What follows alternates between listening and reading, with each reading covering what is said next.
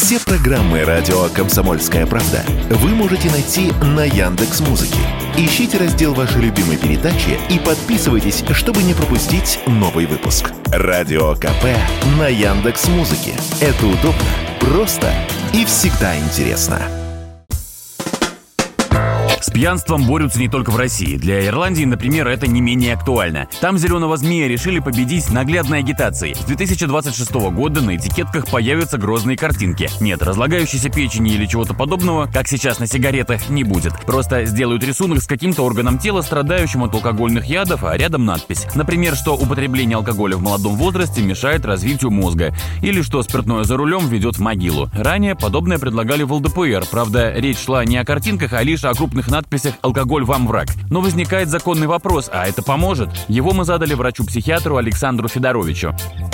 Люди на это смотрят и зачастую черный юмор вообще э, наше второе «я». А это так структурная, психологически такая форма, которая позволяет нам выживать в тяжелых стрессогенных условиях. Мы э, смеемся над этим, я уж не говорю о черном медицинском юморе и так далее. Для кого, собственно, курение или употребление алкоголя носит характер зависимый, э, я думаю, на это обращать внимание не будут, и родятся всякие шутки, типа «кто не курит и не пьет, там здоровеньким помрет». Поэтому мне кажется, что сама по себе идея не будет срабатывать, за исключением людей, склонных к тревожно-мнительным реакциям, но они, как правило, и не сильно подвержены зависимостям, потому что любая форма употребления вещества того или иного, оно приводит к изменениям в физическом самочувствии, что вызывает определенную тревожную реакцию.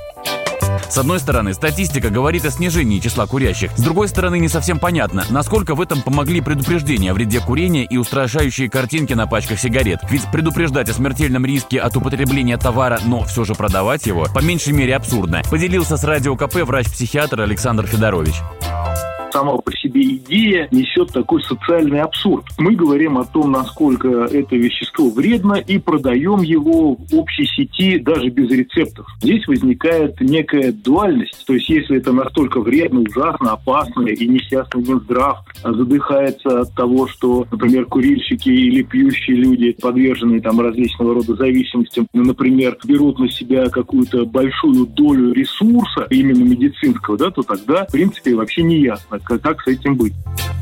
Кстати, в Канаде на бутылках с алкоголем часто размещают что-то вроде инфографики с допустимыми дозами спиртного. Женщинам рекомендуют употреблять не более двух дринков в день, мужчинам не более трех. И как минимум два дня в неделю не пить ничего. Дринк – это традиционно принятая порция алкоголя, которая отличается по размеру в зависимости от напитка. В канадском понимании это 360 мл пива, 150 мл вина, 45 мл крепкого спиртного. Словом, эффективнее оказалось не стращать, а предлагать некую разумную альтернативу. Например, прививать россиянам культуру питья и убеждать переходить с крепкого алкоголя на более легкие напитки типа вина. Василий Кондрашов, Радио КП.